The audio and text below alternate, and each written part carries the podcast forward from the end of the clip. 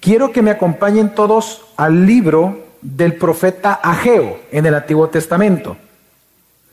Ageo en el Antiguo Testamento. Ageo, para aquellos que están buscándolo, es el antepenúltimo libro del Antiguo Testamento, está antes de Zacarías. Luego de Zacarías está Malaquías. Así que lo pueden encontrar fácilmente. Es un libro pequeño que realmente solo tiene dos capítulos. Y para iniciar solamente quiero que leamos el versículo 5. Dice así la palabra de Dios. Ahora pues así dice el Señor de los ejércitos, consideren bien sus caminos. Hace un año y medio, hermanos, nuestro país fue puesto en cuarentena obligatoria, como todos los demás países del mundo venían haciendo, porque unos días atrás, meses atrás, se había declarado pandemia por causa del COVID-19. Cuando nosotros entramos en cuarentena, obviamente la iglesia tuvo que, eh, me refiero a la iglesia del Salvador, la iglesia en general, la iglesia cristiana, tuvo que realmente recurrir a herramientas que para algunos fue nueva y para otros pues eh, era de adaptarse rápidamente. Yo recuerdo que en aquel momento, en línea, en dos enseñanzas, específicamente enseñé dos cosas, que quiero resumirlo en dos puntos. En primer lugar, afirmé de que la pandemia, como lo vemos a la luz de la misma escritura, es un juicio de Dios. Cuando hablamos que es un juicio de Dios, significa que es una disciplina o un castigo para el mundo, el mundo, digamos, inconverso, y para la iglesia es un tiempo de prueba, en donde dos cosas se nos está probando como disciplina. Número uno, nuestra fe. Es decir, es un tiempo en el cual nosotros tenemos que reflexionar sobre nuestro caminar en los actos de fe para ver si realmente vamos a continuar haciéndolos o no. Es decir, se evalúa nuestro amor por Dios en base a nuestra obediencia cristiana. Es una prueba de fe para la iglesia. En segundo lugar, es una prueba de amor porque obviamente se nos está probando a cada uno de nosotros nuestra calidad de amor por el prójimo. Si estamos o no amando a nuestro hermano como deberíamos de amar. Así que es una prueba de fe y una prueba de amor. En, escritura, estas grandes calamidades, entendemos que Dios es soberano, que Él es providente, que Él hace todo lo que en su santa voluntad Él decide hacer. La pandemia es parte de los juicios de Dios sobre la humanidad. Pero eso también significa, en segundo lugar, que fue lo segundo punto que enseñé, que por lo tanto es un tiempo en donde nosotros como iglesia debemos de reflexionar sobre nuestro caminar cristiano. Es un tiempo de profunda reflexión y póngase a pensar usted en su hijo. Cuando su hijo hace algo que es incorrecto a las reglas de la casa y usted como padre lo disciplina, usted lo que espera con la disciplina que usted le dé es que su hijo reflexione, que reflexione su proceder, si su hijo le pegó a su hermano, entonces usted lo que hace es que no le vuelva a pegar. Es lo que usted busca con la disciplina, enseñanza. Y usted lo que busca es una respuesta. Y mientras su hijo no cambie su actitud, su comportamiento, la disciplina continúa. La disciplina termina hasta que su hijo salga aprobado, por eso se llaman pruebas.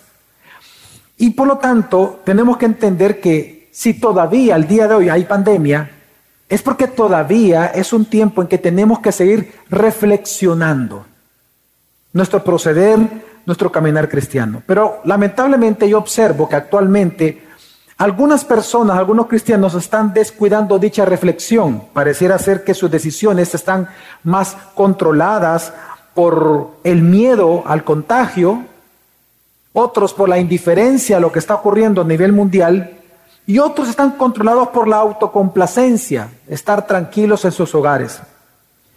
Y como dice la escritura que tenemos que ver los frutos para entender el tipo de árbol que son, por los frutos los conoceréis, esa potestad se nos ha dado a nosotros, pues veamos algunos de los frutos por los cuales yo estoy mencionando esto, que algunos son más controlados por el miedo cultural al contagio que por su obediencia o su fe en Cristo.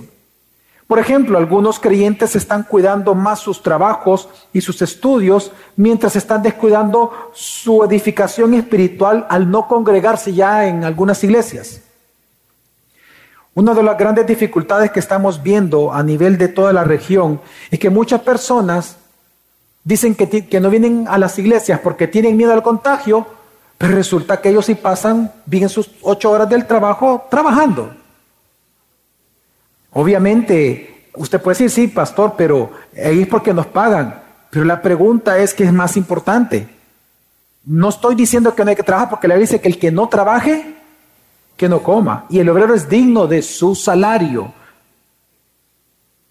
Pero yo recuerdo aquellas palabras de Jesús en donde él mismo dice que más buscad primeramente el reino de Dios y su justicia y todo vendrá por añadidura. ¿Y el contexto cuál es?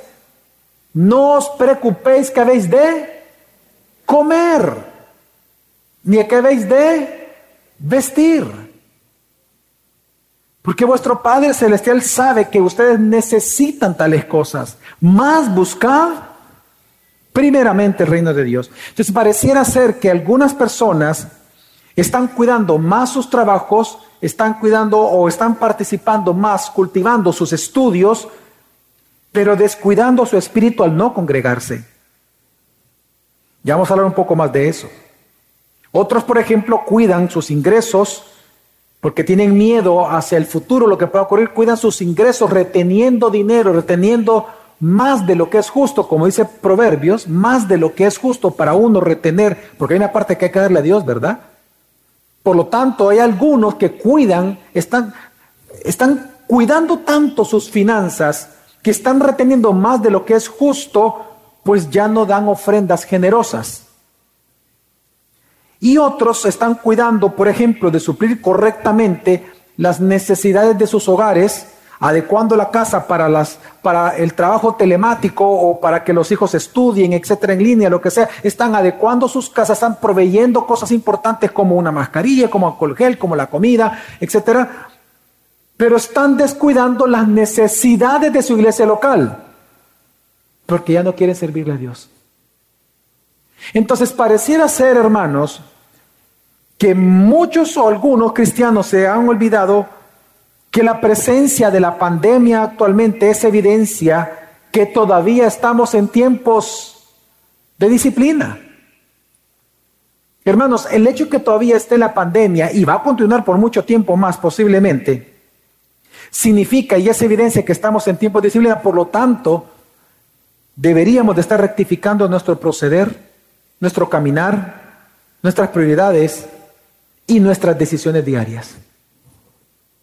Ahora, esto, esto que está viviendo la iglesia en general en la región, no es algo exclusivo de nosotros. Ya hemos encontrado en la historia que muchas veces la iglesia sufre este mismo pecado de descuidar en tiempos de juicio su vida espiritual por dedicarse en desmedida a cuidar de su bienestar personal. Ahora, hubo un tiempo, hermanos, en que el pueblo de Dios del Antiguo Testamento experimentó este mismo pecado de descuidar su vida espiritual por dar prioridad a su bienestar personal en medio de tiempos de juicio. Y lo repito, hubo un tiempo en que el pueblo del Antiguo Testamento está viendo algo similar que nosotros hoy.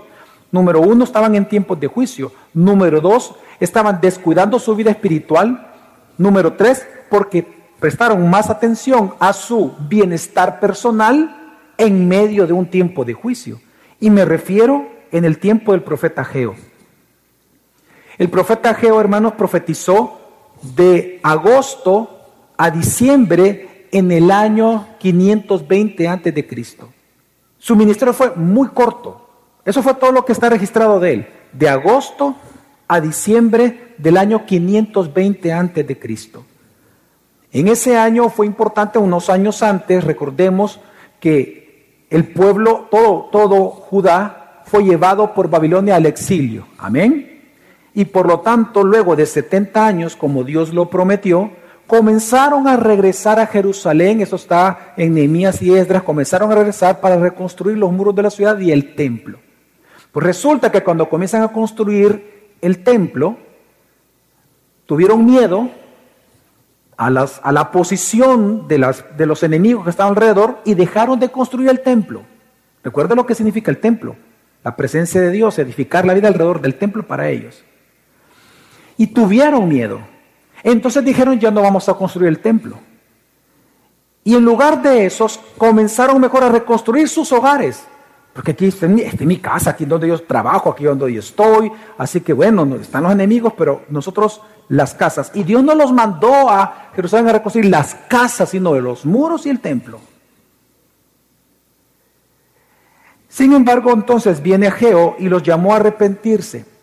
Porque años después de esto, aproximadamente entre unos 10 a 14 años, habría que nada más poner eh, eh, unos, eh, estar bien específicos en, en la fecha en que vamos a ubicar, pero después de 10 años aproximadamente, llega el profeta Ageo, porque por 10 años tuvieron miedo y no quisieron reconstruir y se dedicaron solo a sus propias vidas en tiempos de juicio. Y entonces viene Ageo y les dice que tienen que reconstruir el templo. Y la razón que Ageo da es que les dice, porque a pesar de que ellos eran el remanente fiel, los que habían quedado después del, del, exilio, ellos eran el remanente fiel, ellos estaban mostrando una, una despreocupación en reconstruir el templo, que recordemos que el templo simboliza la presencia de Dios en medio de su pueblo y en toda la tierra.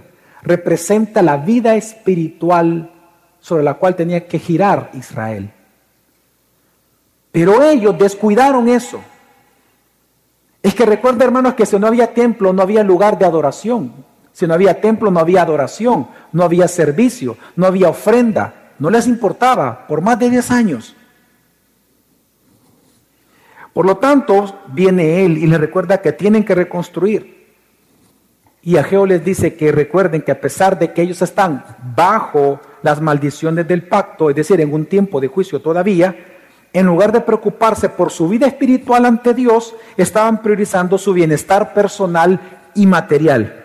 Así, por lo tanto, el llamado de Ageo a todo el pueblo en aquel momento es que Dios le llama a poner a Dios primero en sus vidas. Ese es el llamamiento de Ageo para ellos pongan a Dios como primero en sus vidas, reconstruyendo el templo, reconstruyendo su vida espiritual alrededor de Dios.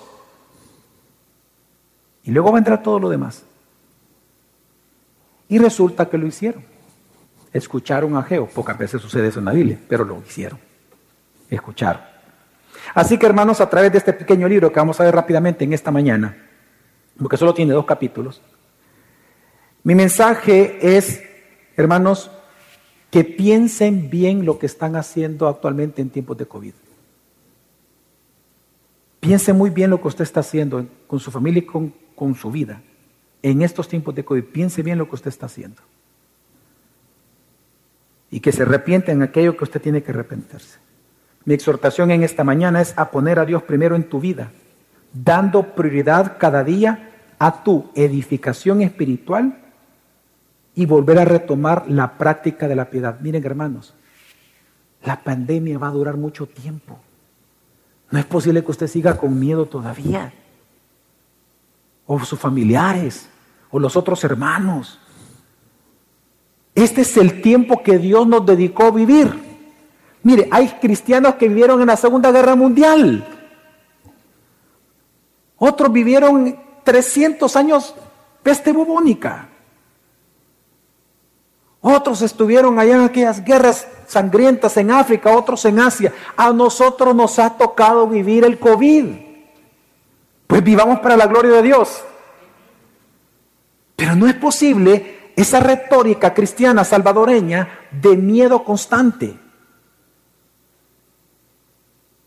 Recuerdo que hace como un mes y medio a un hermano de la iglesia que, se encontró con él, una persona, uno de los pastores me contó, Hermano, no lo he visto en la iglesia. No, pastor, es que no, que me da miedo de contagio y todo eso.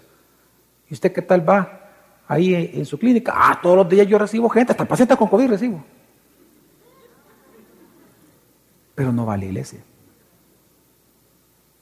Ah, o sea que para él, el pisto, ¿eh?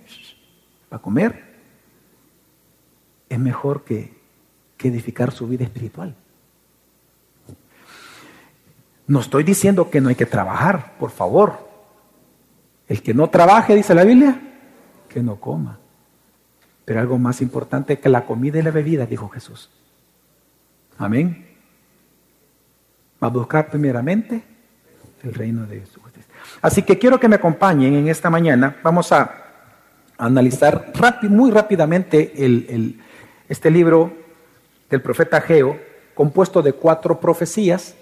Las cuatro, vamos a ir analizando, son cuatro puntos que tiene el sermón y el primero de ellos es consideren bien sus caminos. El primer llamamiento que hace Ageo es consideren bien sus caminos. Quiero que me acompañen a Ageo 1.1. Dice, el año segundo del rey Darío, en el mes sexto, agosto, el día primero del mes, vino la palabra del Señor por medio del profeta Ageo a Zorobabel, hijo de Salatiel, gobernador de Judá, y al sumo sacerdote Josué, hijo de Josadac. Ok, vamos a ver estos tres personajes que se mencionan en el versículo 1, Darío, eh, Zorobabel y Josué.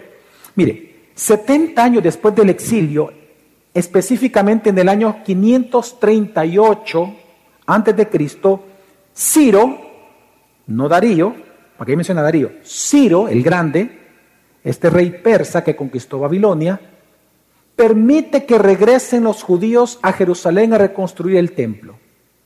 Sin embargo, no pudieron y no quisieron por miedo a la oposición de los enemigos. Así que ellos se enfocaron, los que, estaban allá, se enfocaron en su propio bienestar y cuidado personal y no reconstruir el templo. Así que Dios en agosto del año 520 antes de Cristo, eh, después de esto, alrededor de 14, 15 años después, ahora con Darío como el rey persa, les permite a algunos a que vayan y continúen esta reconstrucción. Entonces Dios manda a Ageo, ya en el 520 antes de Cristo, a profetizar a dos personas importantes dentro del pueblo hebreo, ya estando en Jerusalén ellos. Era del remanente que habían ido. En primer lugar, uno del linaje de David, Zorobabel, que si usted revisa la genealogía de Jesús, en Mateo ahí aparece Zorobabel. Es, del linaje de David. Él era el gobernador de la ciudad. Y, él, y también la segunda persona a la cual él fue a profetizarle es al sacerdote, sacerdote llamado Josué. A ambos, que eran los encargados ante los ojos de Dios de motivar al pueblo a la reconstrucción del templo, entonces se dirige a Geo. Versículo 2.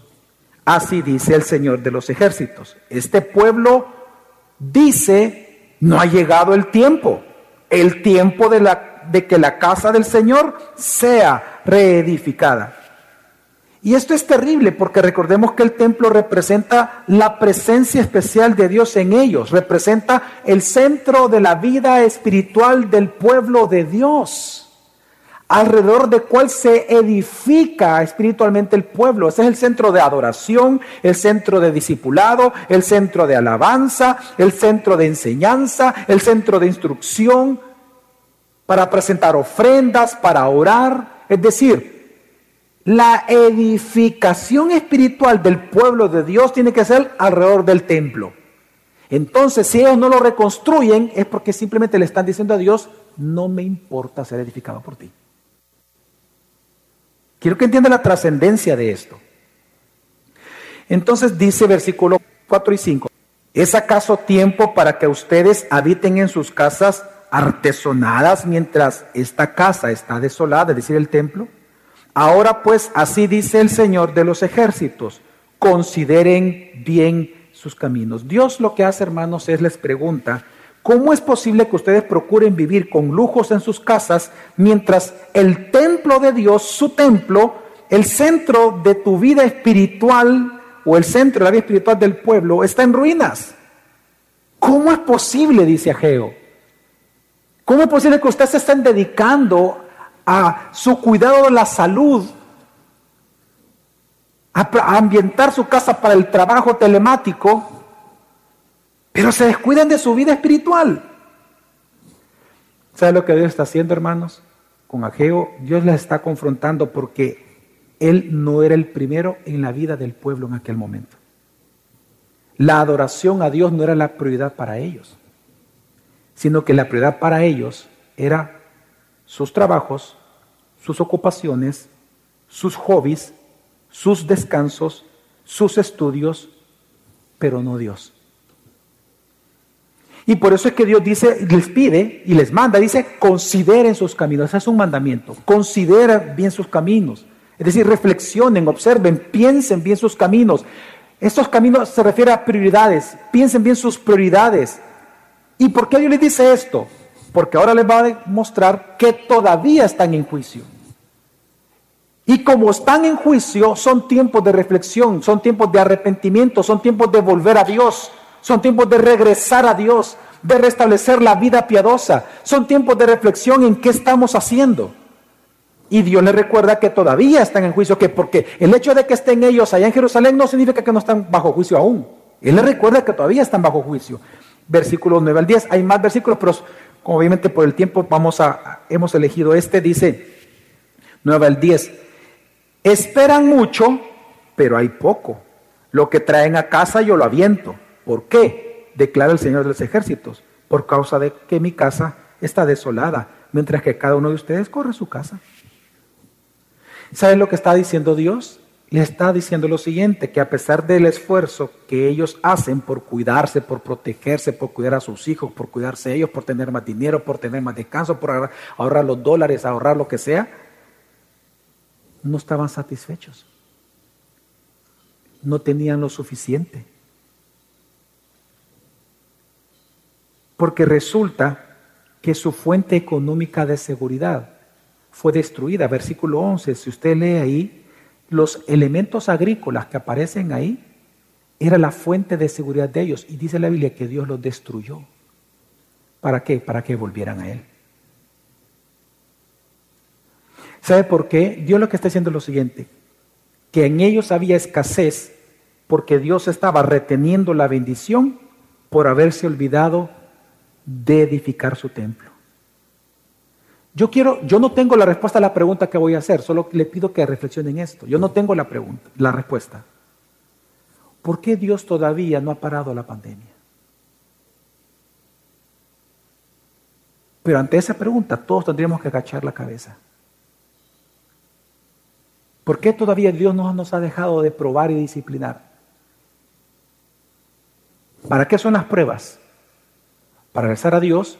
Y dice Santiago que tenemos que salir aprobados o reprobados. Aprobados. Es decir, si todavía estamos en el examen, es porque todavía no hemos salido aprobados. Entonces, es lo que Dios les demuestra a ellos. Que no se olviden que están bajo juicio. Mire, hermanos, el pecado de Judá en tiempos de juicio es que ellos confundieron sus prioridades. Las prioridades fueron ellos, sus propias cosas, su propia seguridad. Por eso el versículo 11 es importante. Ellos se enfocaron en su propia seguridad personal y no se preocuparon por edificar sus vidas alrededor de Dios. No se enfocaron en el templo, que era para lo que Dios los había mandado 14 años antes. Hoy, hermanos, lamentablemente algunos cristianos en este tiempo de pandemia, que son tiempos de juicio, han confundido sus prioridades. Están enfocados en trabajar, en retener dólares, en adecuar sus casas para el trabajo, en dedicarse al ocio, en dedicarse al descanso, en salir a comer porque están hartos de estar en la casa, mientras descuidan su vida alrededor de su iglesia local. Se han olvidado algunos por completo, otros a medias. Hermanos, tú y yo somos templo del Espíritu Santo. Amén. Amén. Sabemos que el templo es un tipo de Cristo, pero también ahora, porque el Espíritu Santo mora en nosotros, Dios nos convirtió en un templo. Por lo tanto, tenemos que edificarnos tenemos que edificar este templo en Cristo. Y eso es dentro de las iglesias locales. ¿Por qué? Mire, hay mucho texto, pero recuerda usted lo que Pablo dijo, que usted y yo somos miembros, cada uno somos un miembro del cuerpo de quién? De Cristo. ¿El cuerpo cuánto, cuántos cuerpos tiene Cristo? Uno. Pero siendo un solo cuerpo, unidos, un solo cuerpo, cada uno distinto es un miembro. Uno es un ojo, otro es un dedo, otro es una uña, otro es un, no sé, lo que sea, un lunar, lo que sea. Pero cada uno es un miembro, pero es un solo cuerpo. Por esta razón, dice 1 Corintios 12, 21, creo que aparece en pantalla, dice, el ojo no, no puede decirle a la mano, no te necesito, ni tampoco la cabeza, los pies, no los necesito. Pero lamentablemente, esta es la arrogancia de algunos creyentes en San Salvador que creen que no necesitan de su iglesia local. No se congregan. Dicen que por medio de contagio. Pero bien que van a trabajar, fíjate. Bien que van a trabajar. Bien que se van al estadio a ver la selecta. Bien que van a la playa, a sus ranchitos. De ellos alquilado lo que sea.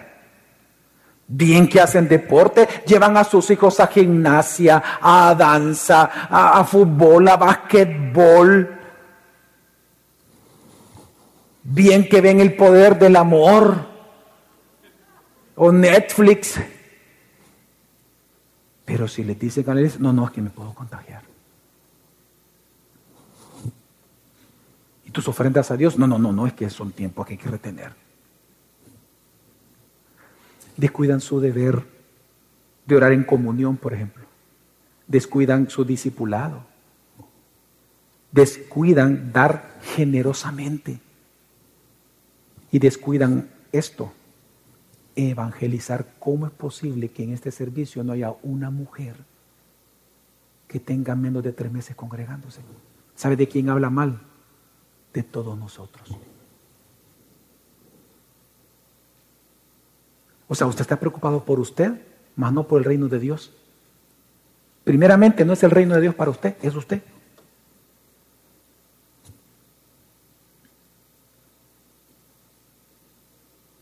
Miren, Jesús afirmó en Juan 15:5, yo soy la vid, ustedes los sarmientos, el que permanece en mí y yo en él, ese da mucho fruto, porque separados de mí nada pueden hacer.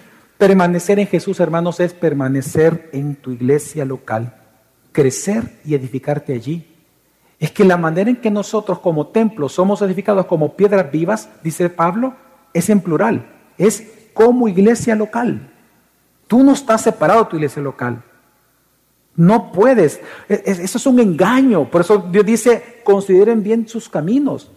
No te dejes engañar. Tú no puedes caminar solo como cristiano. Tú necesitas de tu iglesia local. Así que hermanos, en tiempos de juicio debemos de reflexionar en nuestras prioridades, en nuestros caminos. Ahora, ¿qué hicieron ellos? Me refiero ya en el tiempo de Ageo ante esta profecía que Dios manda a través del profeta Geo, esta reflexión, esta exhortación. Bueno, dice, no lo vamos a leer, pero del versículo 12 al versículo 15 usted se puede dar cuenta que ellos creyeron la palabra, se arrepintieron e iniciaron la reconstrucción del templo. Es decir, le hicieron caso al profeta, raro, pero le hicieron caso. Pero luego, eso fue en el mes de agosto. ¿Qué mes, hermanos? Agosto. Ok. ¿Qué pasó en septiembre? Pues en septiembre, reconstruyendo el templo, surgió otro problema. Y es que ellos menospreciaron la importancia, el valor del templo por su apariencia. Lo vieron tan fellito este templo en comparación con el templo de Salomón que se enfocaron en la apariencia más no en la importancia que tenía el templo. Entonces viene Ageo capítulo 2, acompáñeme, versículo 3 dice, ¿Quién ha quedado entre ustedes que haya visto este templo en su gloria primera? Está hablando del templo de Salomón. ¿Y cómo lo ven ahora? Tal como está. ¿No es como nada ante sus ojos? Ese como nada es, miren ustedes el gran menosprecio que le hicieron a este templo. Ellos se enfocaron en la apariencia tanto del templo que desestimaron lo que significaba su reconstrucción. Pero entonces, ¿qué hizo Ageo? Versículo 4. da una profecía, una palabra de parte del Señor. Dice, pero ahora esfuérzate, Zorobabel, que es el gobernador, ¿verdad?, del linaje de David. Declara el Señor. Esfuérzate tú también, Josué, el sacerdote, hijo de Josadac, somos sacerdote, y esfuércense todos ustedes, pueblos, pueblos de la tierra, declara el Señor, y trabajen, porque yo estoy con ustedes, declara el Señor de los ejércitos, hermanos, ¿sabe qué hace Dios? Dios los anima.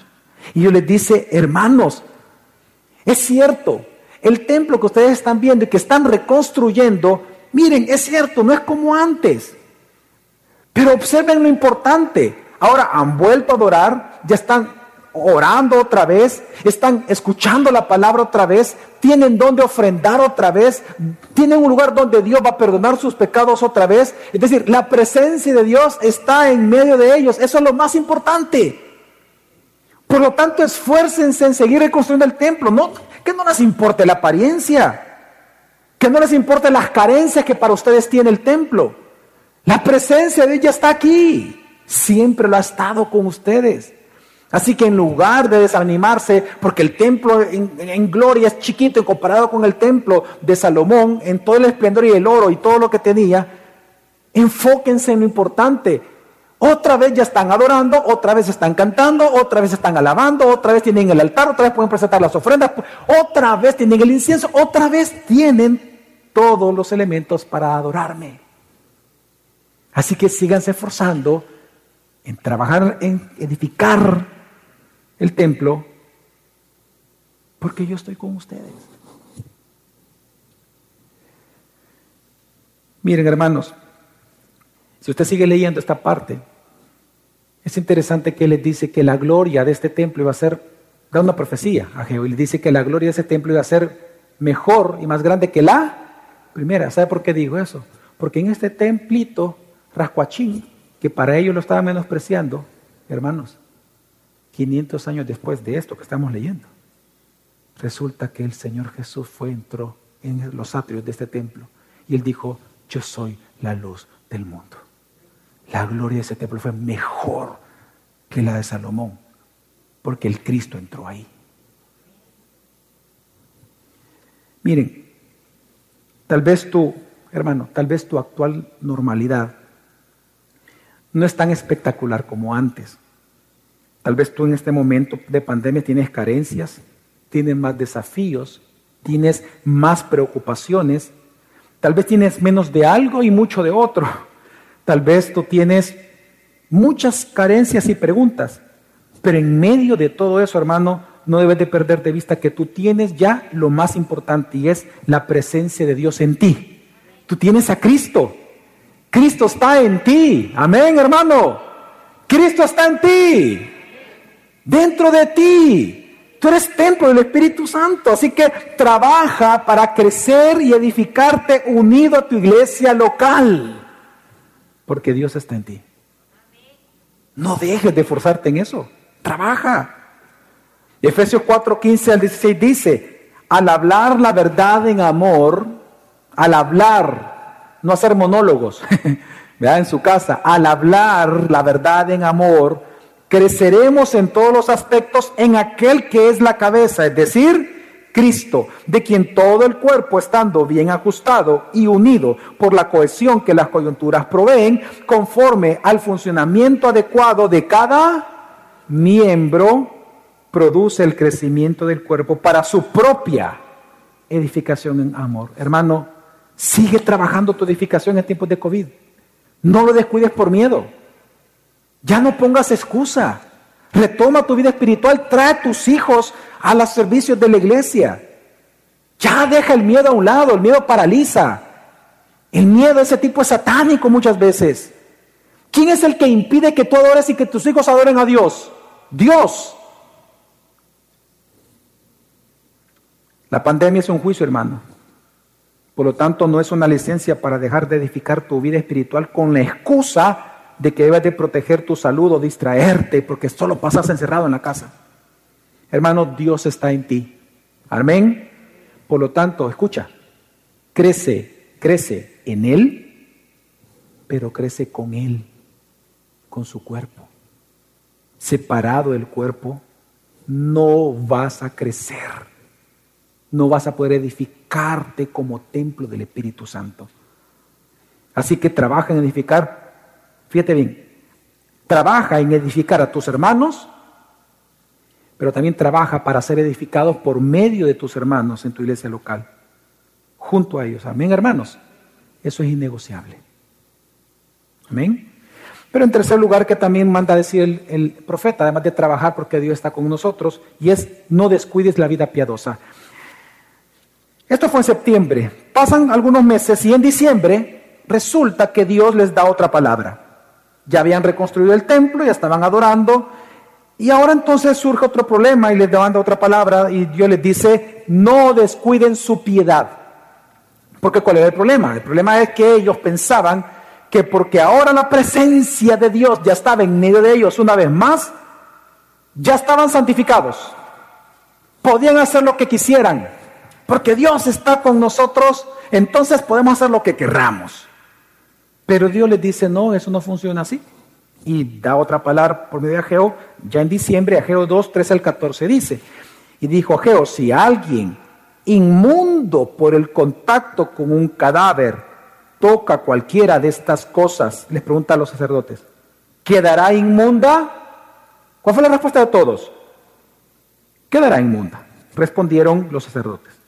Entonces volvió a hablar Ageo Así es este pueblo y así es esta nación delante de mí, declara el Señor. Y así es toda obra de sus manos y lo que aquí ofrecen inmundo es. Miren hermanos, aquí hay dos grandísimas enseñanzas que está dando Dios para todo el pueblo. Número uno, hermano, que la santidad no se contagia, pero la contaminación sí. ¿Entiende usted? Mire, así como cuando un niño eh, eh, agarra el ketchup y la papa, usted ya sabe qué es lo que va a pasar. ¿Ah? ¿Qué va a pasar cuando comienza a comer las papas con ketchup? Que se va a manchar. Y si usted se mete, se va a manchar. Ahora, la limpieza de su ropa se puede transmitir al niño pero la suciedad del niño, si usted se topa, se puede transmitir a su ropa. Esa es la gran enseñanza que Dios dio. Que la santificación, la santidad, no se contagia a otra persona. Pero la contaminación de uno se contagia a los demás. Lo que pasa es que ellos pensaban, hermanos, que la sola presencia del templo en ellos, una vez más, les santificaba automáticamente solo porque el templo estaba allí. Y Dios les dice que no, Dios lo que le está enseñando es que su falta de piedad en la vida diaria los estaba contaminando entre todos. Es decir, uno estaba contagiando su corrupción y su pecado al otro porque eran cheros, eran amigos. Descuidaron su vida piadosa. Porque como estaba el templo, pues si como ya somos cristianos, podemos hacer cualquier cosita. No, yo soy manejar el pecado, yo soy maduro, yo tengo tantos años, tengo, mirad las canas que tengo. Ah, yo tengo 30 años de ser cristiano, yo sé cómo manejar esto. Lo que pasa es que. No. Dicen, no, no se equivoquen, el hecho de que son cristianos, el hecho de que esté el templo, no te exime que tú puedes cometer pecado o que puedes ser contaminado por otro. No te dejes engañar. Hermanos, no te dejes engañar. Cristo está en ti. Cristo está en ti. Eres hijo de Dios. Muchos de ustedes son maduros en Cristo. Pero eso no significa que eres inmune a contagiarte o a contaminarte con el mundo, con la cultura, con el miedo o con el pecado de tus amigos.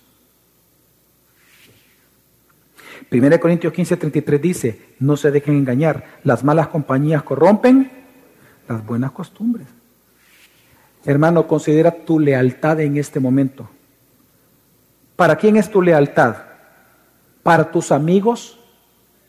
Para aquella persona que contamina tu vida, que tus padres no quieren en tu vida, por ejemplo, que te lleva al pecado, a la fornicación o a cualquier otro pecado, al adulterio, a la mentira. Considera tu lealtad. ¿Es para con tu amigo, para con tu amiga que te contamina? ¿Tu lealtad es para contigo, para con tus deseos? ¿O tu lealtad es para con tu iglesia local? Para Cristo, porque tu iglesia local es parte del cuerpo de Cristo. Mire, hermanos, y lo segundo que está enseñando este texto, porque al final, fíjate lo que dice, dice, y así es toda obra de sus manos, y lo que ofrecen aquí inmundo es. Ni siquiera Dios aceptaba la ofrenda de ellos. ¿Por qué?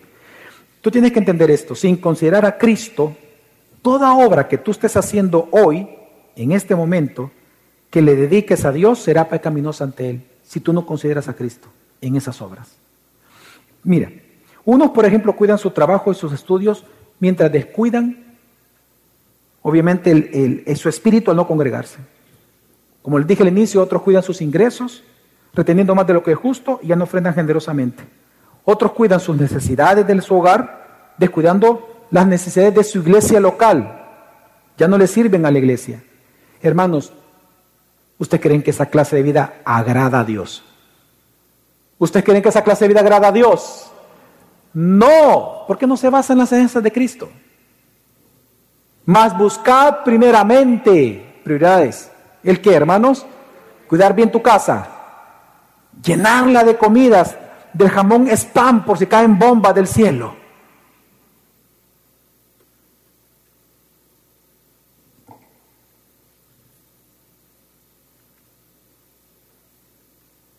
Tu corazón te ha contaminado. Porque al final de cuentas Jesús dijo que lo que contamina al hombre no es lo que entra, sino lo que sale de tu corazón. Por eso es que cuando el miedo te controla, todo lo que tú haces, aunque tú crees que es bueno, es desagradable para Dios. Así que considera tu vida. En Mateo 15, 7 10 yo lo leo, Mateo 15, 7 al 10, Jesús dijo, hipócritas. ¿Por qué llamo hipócritas? Dice, bien profetizó de ustedes Isaías cuando dijo, este pueblo me honra con sus labios, pero su corazón está lejos de mí. No tiene sentido que me honren si sus enseñanzas son mandamientos humanos. Luego Jesús convocó a la multitud y les dijo, escúchenme y entiendan. El contraste, ¿no? La enseñanza del mundo y la enseñanza de Jesús. Por eso mi pregunta es, ¿tú eres de aquellos que honran a Dios diciendo que son creyentes, que tienen el Espíritu Santo, y lo cual no lo dudo, pero que aún así tu vida la controla tu miedo por el COVID. Y es que, es que mire, hermano, voy a hacer aquí un paréntesis algo que enseñaron los reformadores, porque todos los reformadores, recuerde que la gran mayoría vivieron durante la peste bubónica. Algo que todos estaban de acuerdo era lo siguiente, que si tú realmente tienes miedo a morir por COVID, en este nuestro caso, ellos por la peste bubónica, eso habla del menosprecio que tú haces a la muerte en Cristo. Porque la muerte en Cristo para nosotros no es una pérdida, es que una ganancia. Que si tú vas a, o sea, si si tu vida va a girar en torno al miedo a morir de COVID, tú mismo te estás burlando de la muerte de Cristo. Ya, hermanos, miren, salgamos de esto. Tenemos que protegernos, siempre andemos con mascarillas, medidas de velocidad, excelente. Pero edifica tu vida en Cristo. Retoma tu vida espiritual como se debe. Y por sobre todo los que me están viendo en este momento en el canal o eh, en Facebook, donde sea.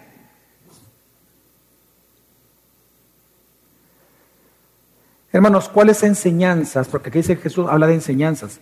¿Cuáles enseñanzas controlan tu decisión de no congregarte o de retener tus ofrendas generosas? ¿Cuáles son esas enseñanzas? ¿De quién vienen esas enseñanzas? ¿De Jesús? ¿O de ti? ¿O del mundo? ¿O de la cultura? Una cultura miedosa al COVID. Hermano, tu caminar en Cristo no está exento de problemas, yo lo sé, hermano. Tu caminar en Cristo no está exento ni de problemas ni de pecado. Miren, hermano, no porque Dios no sea poderoso, porque la Biblia no sea suficiente. Ambos son suficientes, tanto Dios como su palabra. sino que la razón por la cual tu vida en Cristo no está exenta de pecado es porque aún estás en un cuerpo de pecado. Por lo tanto, tu lucha diaria, hermano, será dudar de Dios y será eh, confiar en ídolos culturales, en personas, en deseos mundanos que te van a contaminar en su momento. Por eso, hermano, si tú descuidas tu santificación personal, tu edificación personal, tu disciplina espiritual, la práctica diaria de la piedad, si tú descuidas tu edificación en Cristo, si no eres humilde como creyente, buscando ese arrepentimiento constante diario y practicando la piedad, todo lo que tú estás haciendo en este tiempo de COVID para cuidarte a ti y asegurar un mejor futuro para ti y para tu casa, todo ese esfuerzo será en vano. Será como trapo de injusticia ante los ojos de Dios. Así que ya no pongas excusa. Considera tus caminos, arrepiéntete y vuelve al camino de la piedad. Recuerda que también tú eres corruptible. Amén, hermanos. Y por último, ¿cuál es el mensaje con el cual termina entonces este hermoso libro? La última profecía, el último mensaje es, porque yo te he escogido. Es que recordemos lo que Dios nos ha dicho. Primero, consideren bien sus caminos, trabajen, edificando porque yo estoy con ustedes, no descuides la vida piadosa. La razón es porque yo te he escogido. El 18 de diciembre exactamente, Ageo da su última profecía registrada y se dirige específicamente ya a Zorobabel, quien es del linaje de David, y le dice, Zorobabel, te he escogido.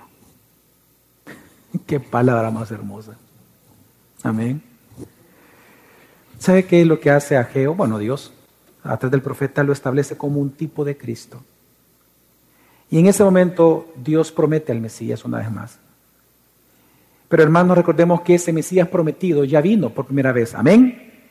Dios encarnado, su nombre es Jesús. Por lo tanto, el mensaje en esta parte del texto para nosotros es que Dios ha garantizado la edificación de nuestra vida espiritual, pero en Cristo Jesús.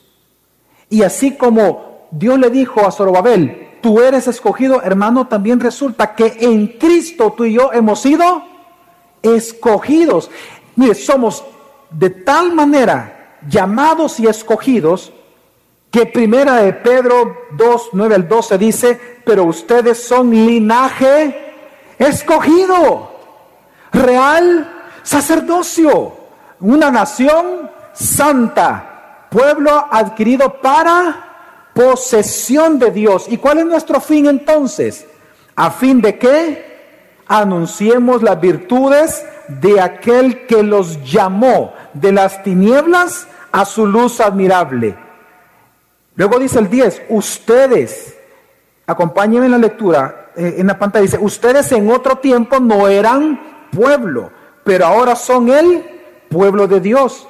No habían recibido misericordia, pero ahora han recibido misericordia, es decir, somos escogidos. Ahora, ¿para qué? Versículo 11, amados, les ruego como a extranjeros y peregrinos que se abstengan de las pasiones carnales que combaten contra el alma.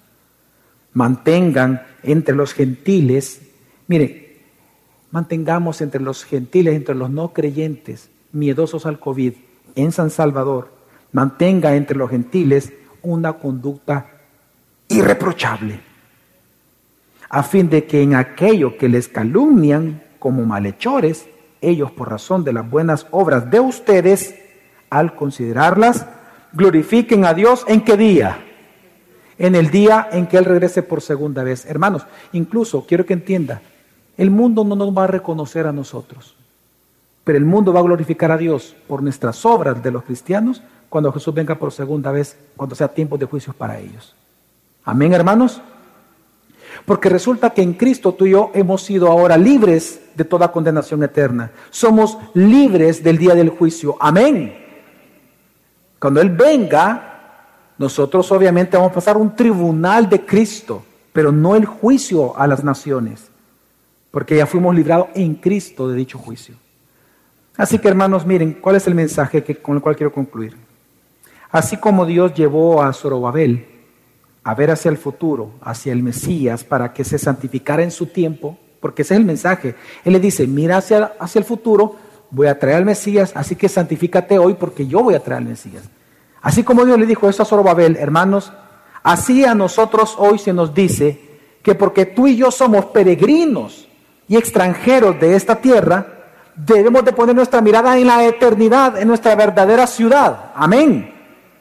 Y por lo tanto santificarnos hoy como preparación para nuestro encuentro eterno con Jesucristo. Así que hermanos, considera tu vida, considera tus miedos, considera tus pecados. Hermano, y pensando bien lo que estás haciendo hoy en tiempos de COVID, te pido número uno, congrégate, regresa a tu iglesia local. Número dos, vuelve a dar, vuelve a dar generosamente. No retengas tus ofrendas generosas. Que el miedo no sea el Señor de tu vida. Vuelve a servir a Cristo con o sin vacuna. No rechaces a tus hermanos porque aquellos que por voluntad propia han decidido no vacunarse, no los rechaces. Que somos creyentes, que somos hijos de Dios. Ama a tu prójimo. ¿Cómo es posible que rechaces? Y lo digo porque está pasando en esta iglesia. Personas están rechazando a otras porque no se han vacunado. Es algo de conciencia, hermano. Aquí hay personas que le han dicho a otros, no te has vacunado, no vengas a servir, le han dicho. Y nosotros hemos tenido que parar todas esas retóricas satánicas. Vuelve a servir a Cristo, hermano. ¿Cómo se vacuna? Vuelve a servir a Cristo. Sé humilde. Arrepiéntete de tu miedo a morir como que si fuera una pérdida morir en Cristo. Arrepiéntete de eso. Y por último, hermano, regresa a casa, regresa a tu familia, gracias a gracia. Hermano, para un tiempo como hoy, es que Dios nos pide vivir para Él. Como les dije, algunos fue en la Segunda Guerra Mundial, etcétera, momentos difíciles. A nosotros en tiempos de COVID. La pregunta es, ¿vas a glorificar a Dios con tu vida o no? ¿Vas a seguir permitiendo que el miedo y el pensamiento cultural sea el Señor de tu vida. O que una vez más Cristo con sus doctrinas reine en tu vida una vez más. Vamos a orar.